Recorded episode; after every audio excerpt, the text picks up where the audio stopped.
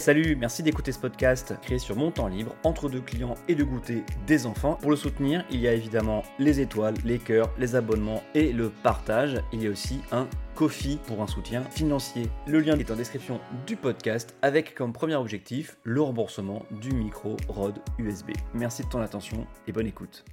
Vous avez entendu parler du moment Spoutnik? Je ne parle pas du vaccin russe Sputnik V, mais du premier satellite artificiel à avoir jamais tourné autour de la Terre en 1957. Aujourd'hui, je voulais faire ma complainte de l'Européen qui a peur pour la place de son continent dans la compétition mondiale. Restez jusqu'à la fin, une petite annonce juste avant le générique de fin. Oui, c'est pour vous écouter jusqu'au bout.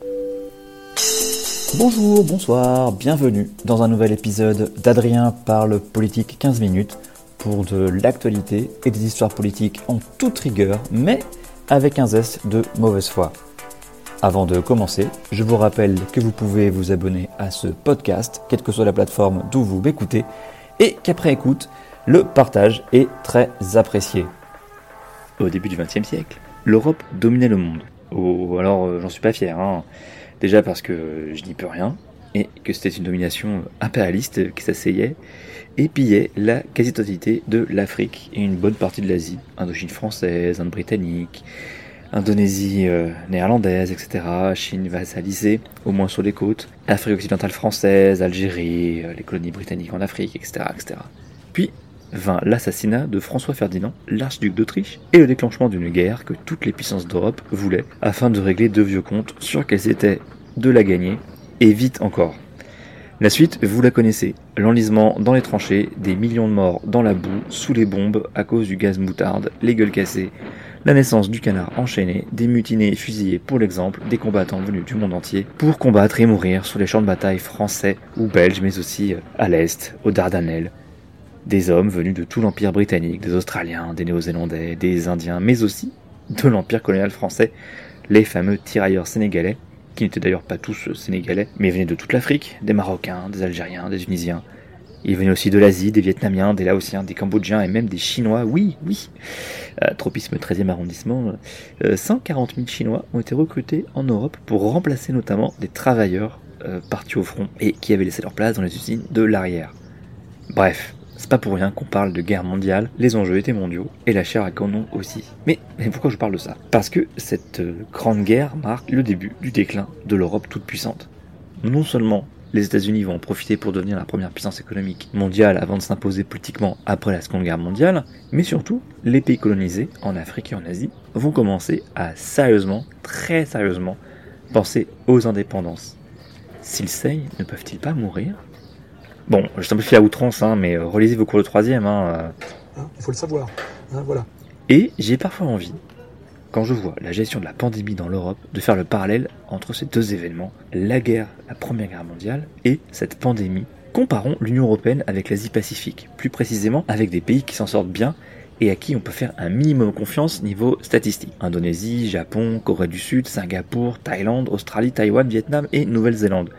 Je suis allé sur la partie Covid du site Our World in Data et c'est sans appel. L'Union Européenne est montée à 8 morts quotidiennes par million d'habitants de novembre 2020 à février 2021. Ni l'Australie, ni la Thaïlande, ni la Nouvelle-Zélande ou le Japon n'a dépassé le chiffre de 1 mort par jour par million d'habitants. Seule l'Indonésie a dépassé ce chiffre, 1, vers la mi-janvier.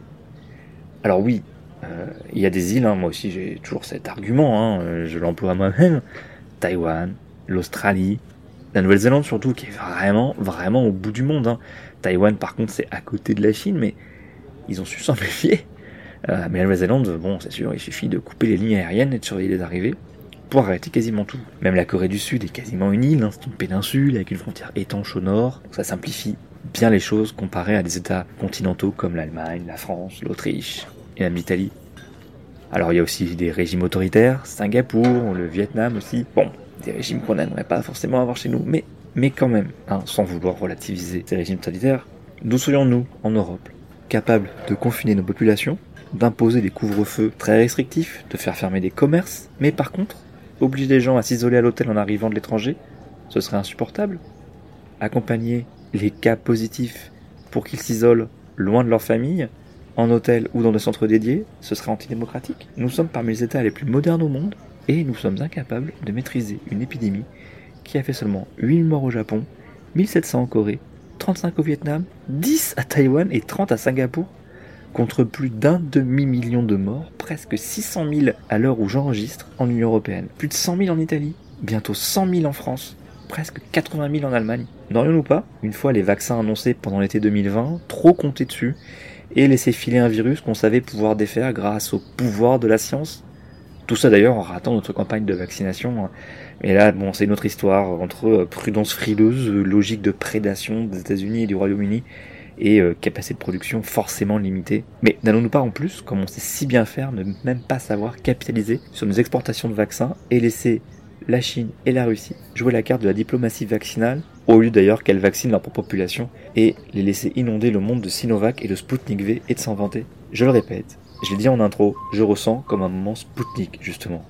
Alors, c'est quoi un moment Sputnik J'ai trouvé deux définitions un peu différentes sur internet. Sur un dictionnaire anglais, tout d'abord, alors je vous traduis, un moment Sputnik, c'est les moments où les gens réalisent qu'ils sont menacés et défiés, et qu'ils doivent redoubler d'efforts pour se rattraper. L'expression date de l'époque du lancement du premier satellite de l'Union soviétique, Sputnik 1, qui a battu les États-Unis dans la course spatiale. Une autre définition sur le site web dédié au vaccin russe, gentiment traduit en français, le site est en neuf langues quand même, hein. en russe, en anglais, en chinois, en arabe, en espagnol, en portugais, probablement pour le Brésil surtout, et alors plus surprenant, en tagalog pour les Philippines et en malais. Alors la définition en français, en 1957, le lancement réussi du premier satellite spatial artificiel par l'URSS a stimulé la recherche spatiale dans le monde entier. Bon, jusque-là ça va. Le nouveau vaccin russe contre le Covid-19 a aussi été une sorte de moment Spoutnik pour la communauté scientifique mondiale qui travaille sur la recherche des nouveaux vaccins. Le nouveau vaccin russe Covid-19 a été appelé donc Sputnik V. Ils imaginent que l'annonce d'un vaccin russe a stimulé la recherche mondiale. Or, c'est mignon, hein, mais on sait que la recherche pour un vaccin a commencé en janvier 2020 que ce soit Moderna, le Pfizer BioNTech, euh, le Janssen ou même AstraZeneca, en fait, dès que le génome du nouveau coronavirus a été publié en janvier 2020, la plupart des équipes se sont mises au travail. Il y a donc dans ce concept de mon Sputnik le concept, le principe de sidération. La découverte qu'on se voyait trop trop beau, meilleur que ce qu'on est réellement. Les Américains en 1957, qui découvrent que les Soviétiques, des communistes, rendez-vous compte, envoient des satellites dans l'espace. Et demain, des bombes atomiques? Au secours Duck and cover Duck and cover That's the first thing to do. Duck and cover. First, you duck. Then, you cover. Là, aujourd'hui, ce serait un moment Spoutnik, les Occidentaux qui découvrent que l'Asie gère bien mieux. Mais ce concept a une autre face qui va plus loin que la sidération. Même si c'est de la gloriole un peu propagandiste de la part du service comme du vaccin Sputnik V, hein, en effet, le moment Spoutnik n'est pas que de la sidération euh, quand on s'aperçoit qu'on n'est pas premier, qu'on n'est pas le meilleur. Il implique aussi la fourniture d'efforts pour rattraper le retard, comme l'ont si vaillamment fait les États-Unis dans les années 60 pour finalement, après avoir laissé les soviétiques lancer le premier satellite, le premier animal vivant, le premier humain, salut Tovarich Gagarin, et fait annuler la première sonde lunaire. Après tout ça, donc, ils ont finalement réussi à être les premiers à poser des pieds humains sur la Lune grâce aux missions Apollo.